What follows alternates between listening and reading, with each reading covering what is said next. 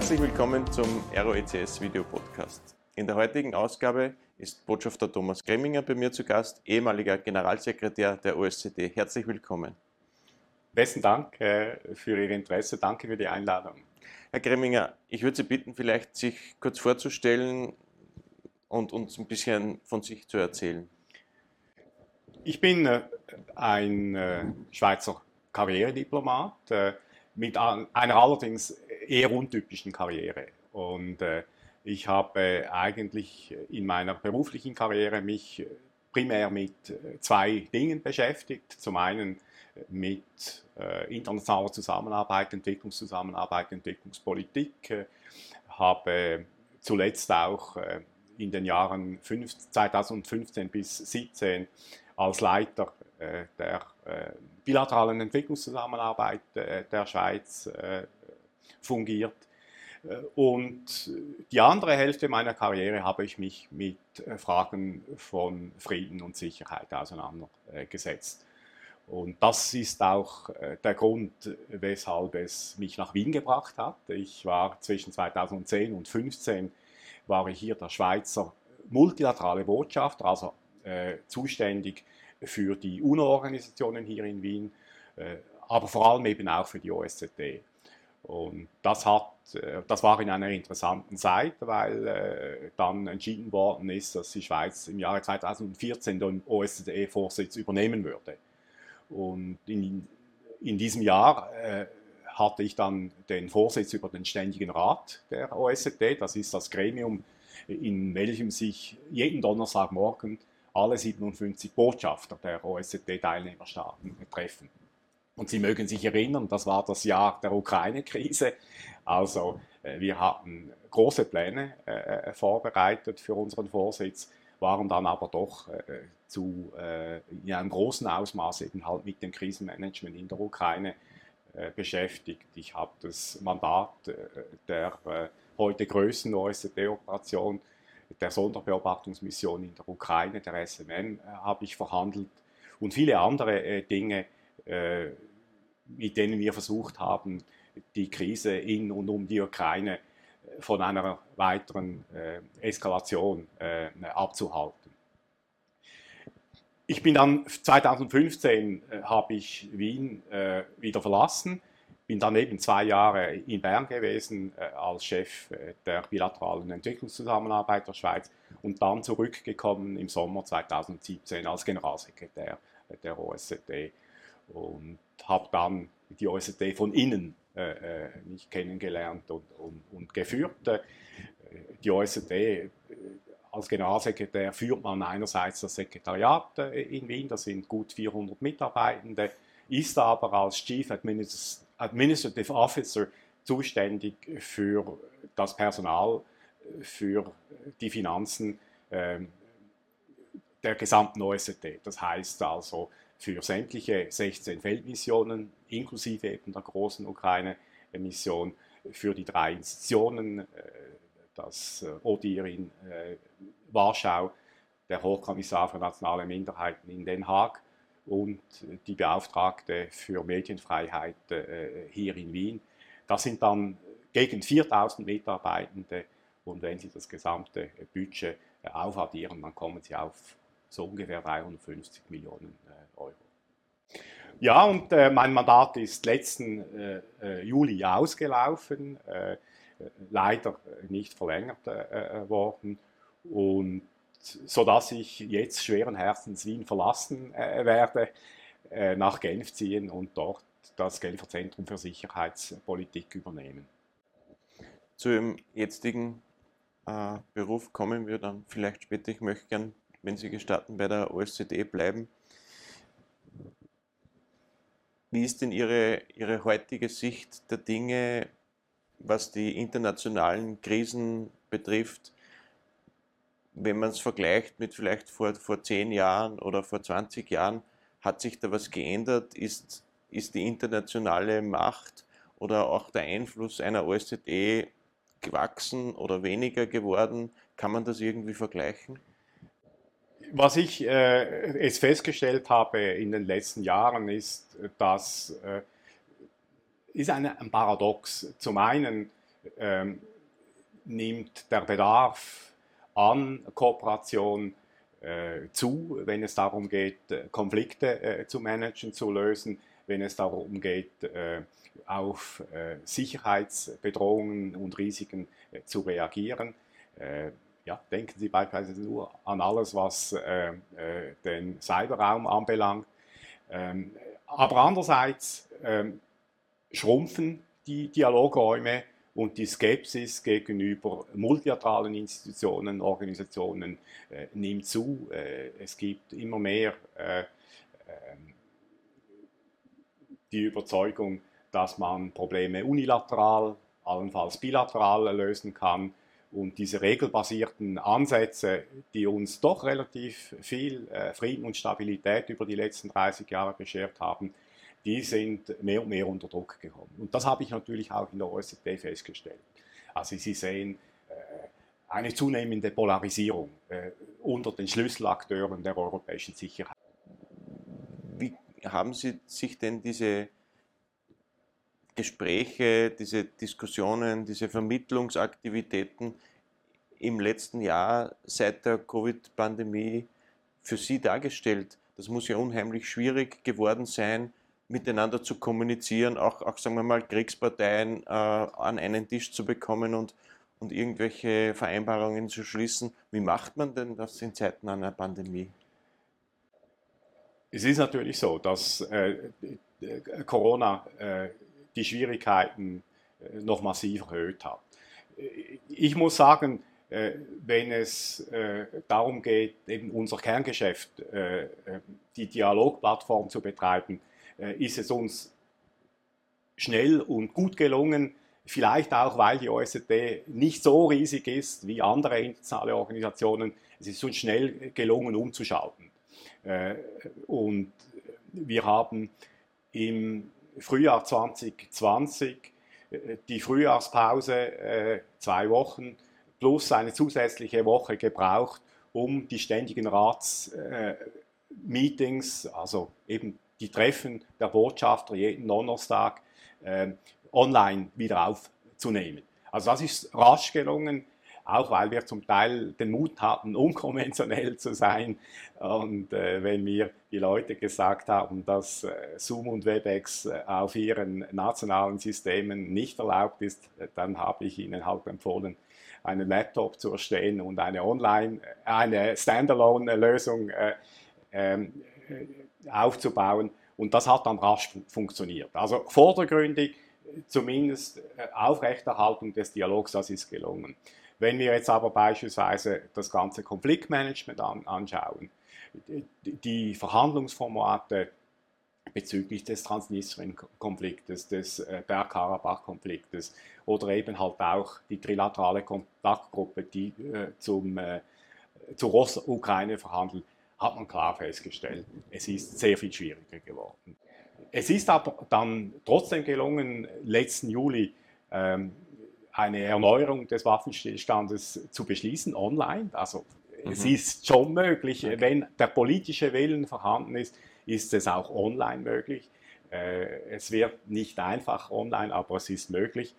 Und diese äh, Wiederbestätigung des Waffenstillstandes hat dann, ja, ich würde sagen, ein gutes halbes Jahr die äh, Waffenstillstandsverletzungen auf einen absoluten Tiefpunkt äh, gebracht und hätte eigentlich auch ein Fenster äh, geöffnet, um in der Substanz in Richtung Konfliktlösung vorwärts zu kommen. Das ist leider nicht passiert.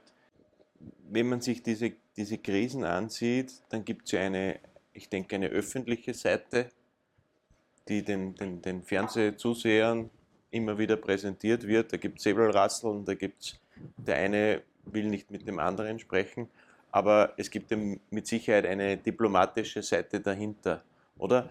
Ja, ist das entkoppelt?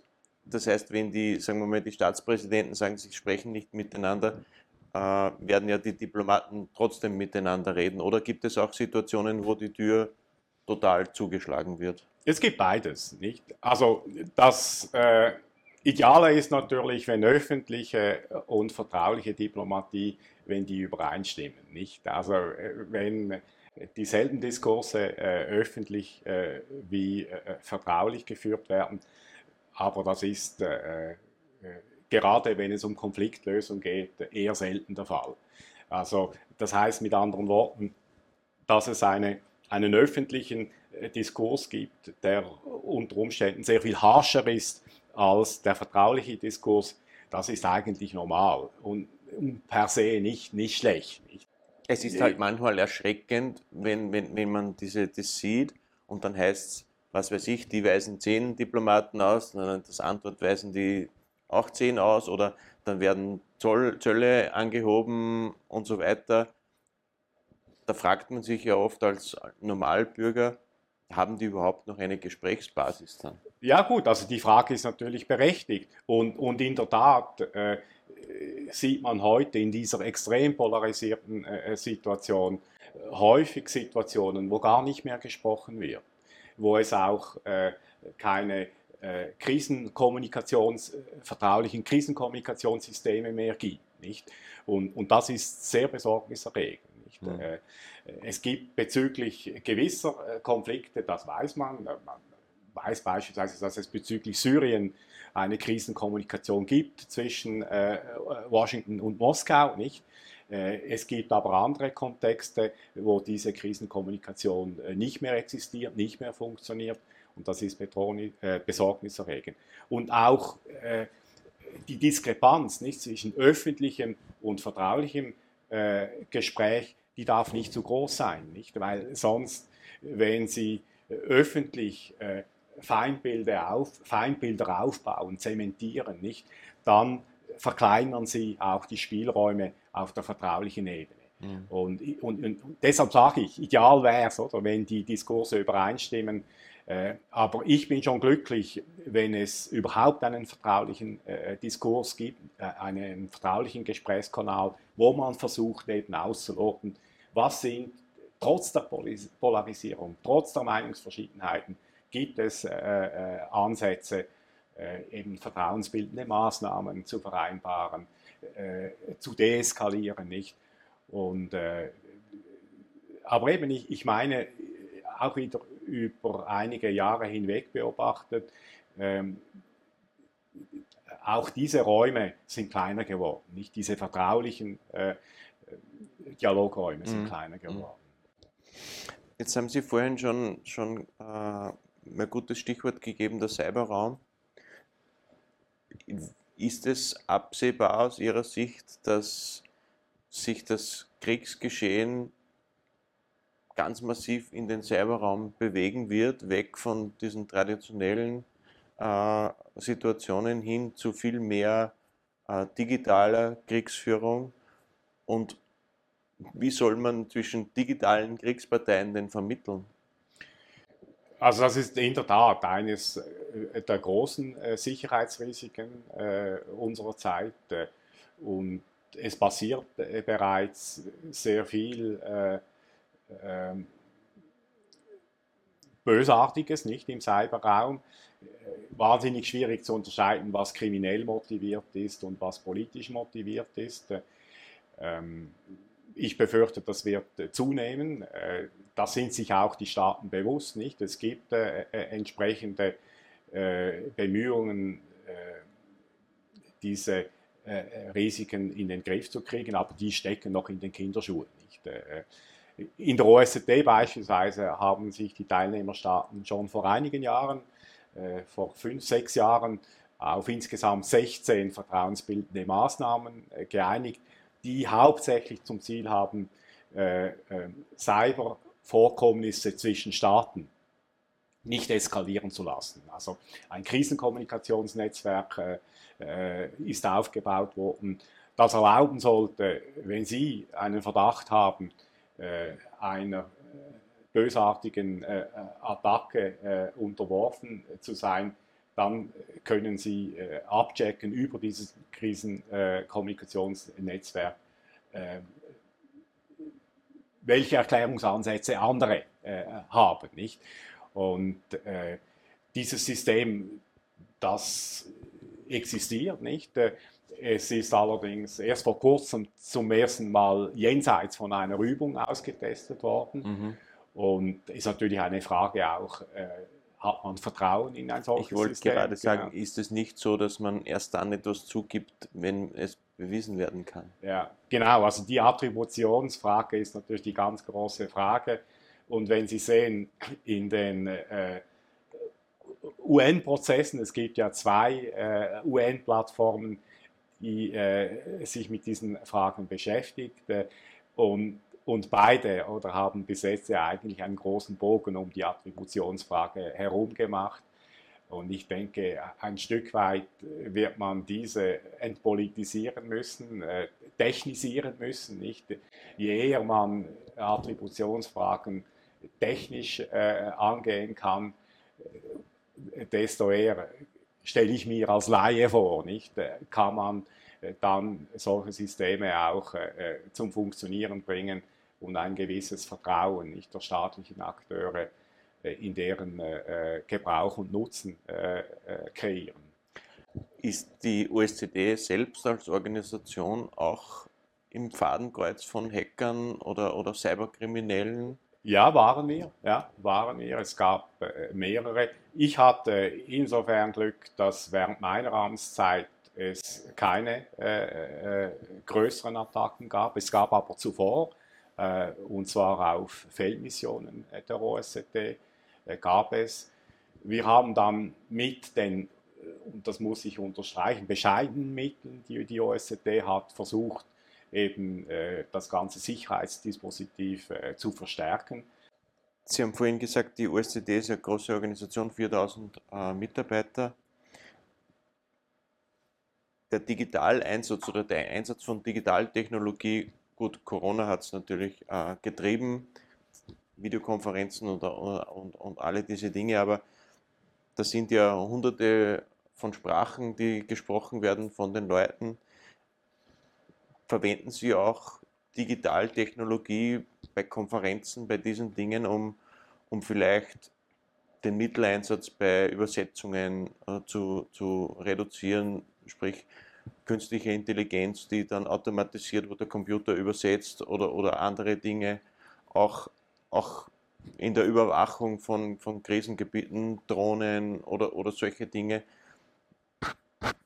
wo neuere, neue Technologie, auch IT-Technologie eingesetzt wird, um, um sich selber das Leben auch zu vereinfachen? Also vielleicht zwei Punkte. Der eine sicher, Corona hat einen Digitalisierungsschub ausgelöst. Nicht? Und, äh, und, und, und, in dem Sinn hat das durchaus einen positiven Effekt. Ich glaube, äh, viele äh, IT-Skeptiker haben jetzt gesehen, was alles möglich ist äh, äh, online. Es hat äh, auch ganz klar im Bereich der Ausbildungstätigkeiten, der das Capacity Building, äh, wie, man de, wie man dem auf Neudeutsch sagt, nicht, äh, hat es ganz klar äh, gezeigt, dass viele Dinge äh, auch online möglich sind, die, von denen man glaubte, es sei nur in person äh, möglich. Nicht? Und, und, das hat durchaus Effekte, indem der Outreach größer wird. Nicht? Also, äh, Sie haben plötzlich an einem Workshop, an einem Webinar haben sie 150 äh, Teilnehmer, äh, viel mehr Teilnehmer aus Zentralasien, aus dem Südkaukasus, als wenn sie einen äh, In-Person-Workshop in Wien machen mit 40 Personen. Nicht? Also mhm. sie sehen, dass Leute aus Konfliktgebieten vermehrt teilnehmen, wenn sie sich online einbringen können. Also das ist durchaus positiv und, und ich glaube, das, das wird man auch post-Corona äh, weiter, weiter nutzen. Äh, IT-Technologien im großen Stil, da komme ich wieder auf die äh, Sonderbeobachtungsmission in der Ukraine äh, zurück. Ich, ich, denke, das ist die Mission, die äh, äh, mit den modernsten technologischen Mitteln arbeitet. Also wir arbeiten dort zum einen mit Drohnen, Kurz-, Mittel- und Langdistanzdrohnen, mit über 20 äh, hochsensiblen Kameras, äh, die über große Distanzen sehr präzise beobachten können, zum Teil auch mit Sensoren, mit Satellitenbildern. Und all das muss ja dann auch wieder zu einem Gesamtbild zusammengeführt werden.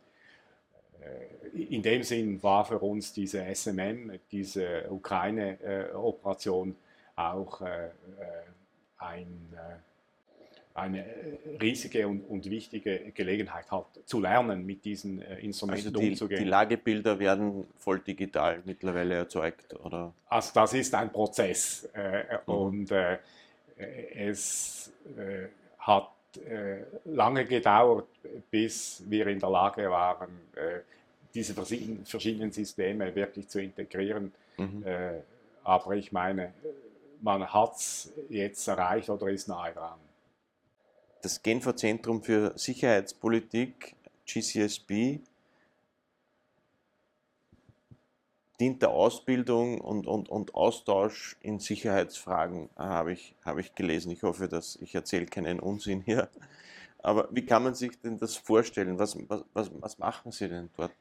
Also es ist eben, wie Sie richtig sagen, äh, vor allem ein Ausbildungszentrum, das äh, im Jahr über 100 äh, Kurse, äh, kürzere, längere anbietet für, ähm, ich würde mal sagen, äh, Kadermitarbeitende von Außenministerien, Verteidigungsministerien, aber immer mehr auch äh, sind wir interdisziplinär äh, und ziehen auch Vertreter von Privatfirmen an, die international tätig sind, äh, für die äh, Fragen der internationalen Sicherheit relevant sind, äh, Nichtregierungsorganisationen etc. Also über 100 Kurse, die Sie vorbereiten, darauf mit modernen Sicherheitsherausforderungen und Risiken umzugehen. Das ist ein Teil. Ein anderer Teil ist, das Zentrum ist eine Dialogplattform zu geografischen, äh, aber auch thematischen Herausforderungen. Ähm, es gibt äh, Plattformen, die sich beispielsweise äh, mit Fragen des Syrien-Konfliktes auseinandersetzen, mit der koreanischen Halbinsel. Es gibt einen Prozess, der sich mit Fragen der Rüstungskontrolle auseinandersetzt. Und dann ist das Zentrum aber auch ein, ein Think Tank, äh, der in gewissen sicherheitspolitischen Themenbereichen Expertise äh, anbietet, äh, Policy Advice anbietet. Das heißt, es dient auch sehr stark dafür, Netzwerke zu generieren, Netzwerke zu schaffen von internationalen äh, Personen, die dann Aufsicht Personen auf der anderen Seite auch haben, mit denen sie weiterarbeiten und, und, und weiter kommunizieren können. Genau, absolut. Also wir sehen, dass ähm, moderne Sicherheitsherausforderungen immer komplexer sind, deshalb auch immer interdisziplinärer angegangen äh, werden müssen. Äh, das wiederum äh, äh, setzt voraus, dass sie Akteure aus verschiedensten äh, Bereichen äh, zusammenbringen können. Eben, es äh, erreicht längst nicht mehr nur äh, äh, Diplomaten äh, zu sensibilisieren für die Bewältigung von modernen Sicherheitsrisiken. Sie brauchen eben auch häufig Vertreter, eben beispielsweise gerade die Vertreter der Tech-Industrie sind sehr, sehr wichtig, wenn sie mit Sicherheitsherausforderungen, beispielsweise der künstlichen Intelligenz, zu tun haben, mit Cyberfragen. Zu, äh, wir haben gesehen, im Bereich Menschenhandel, die Menschenhändler sind sehr, sehr geschickt im, im Nutzen moderner äh, technischer äh, äh, Mittel, äh, im Nutzen des Internets beispielsweise äh, für nicht nur für das Marketing, auch für die Rekrutierung, äh, für äh, äh, das Waschen der, der Gewinne etc. Und wenn die Bösen nicht dass diese Mittel geschickt nützen, müssen die Guten das halt auch tun und versuchen, es besser zu tun. Und das geht nur im Verbund, nicht zwischen öffentlichen und privaten Akteuren. Und wir haben in der OSZE erste positive Erfahrungen gemacht im Bereich Menschenhandel über eine Kooperation mit, dem, äh, mit der Tech-Industrie. Mhm. Jetzt verlassen Sie Wien mit einem lachenden oder einem weinenden Auge? Ja, schon mit einem weinenden Auge. Äh, ich hatte jetzt das große Privileg, fünf plus jetzt fast äh, vier weitere Jahre äh, in dieser Stadt leben zu dürfen, die schon eine ganz, ganz tolle Lebensqualität bietet. Und abgesehen davon, dass ich mich, ich mich hier beruflich verwirklichen konnte, ist die Stadt natürlich kulturell äh, äh, unheimlich reichhaltig. Ich finde, sie hat gerade die richtige Größe, nicht? Äh, groß genug, um vieles zu bieten, aber kein Moloch, der einen schluckt, nicht? Äh, ich habe auch die Natur sehr genossen hier. Ich bin ein begeisterter Mountainbiker. Äh, ich werde den Wienerwald werde ich sehr, sehr vermissen. Ja, also das ist schon ein weinendes Auge. Aber gut, das Positive ist, Wien ist äh, nicht so weit äh, von der Schweiz und selbst auch nicht so weit von Genf weg. Also ich denke, man wird mich von Zeit zu Zeit wieder hier sehen. Ich wünsche Ihnen alles Gute in Ihrer neuen Rolle, auch für Ihre weitere Zukunft. Ich denke, das wird noch nicht das Ende der Fahnenstange gewesen sein äh, ja, weiterhin viel Erfolg und vielen Dank für Ihren Besuch bei mir. Ganz, ganz herzlichen Dank für Ihr Interesse.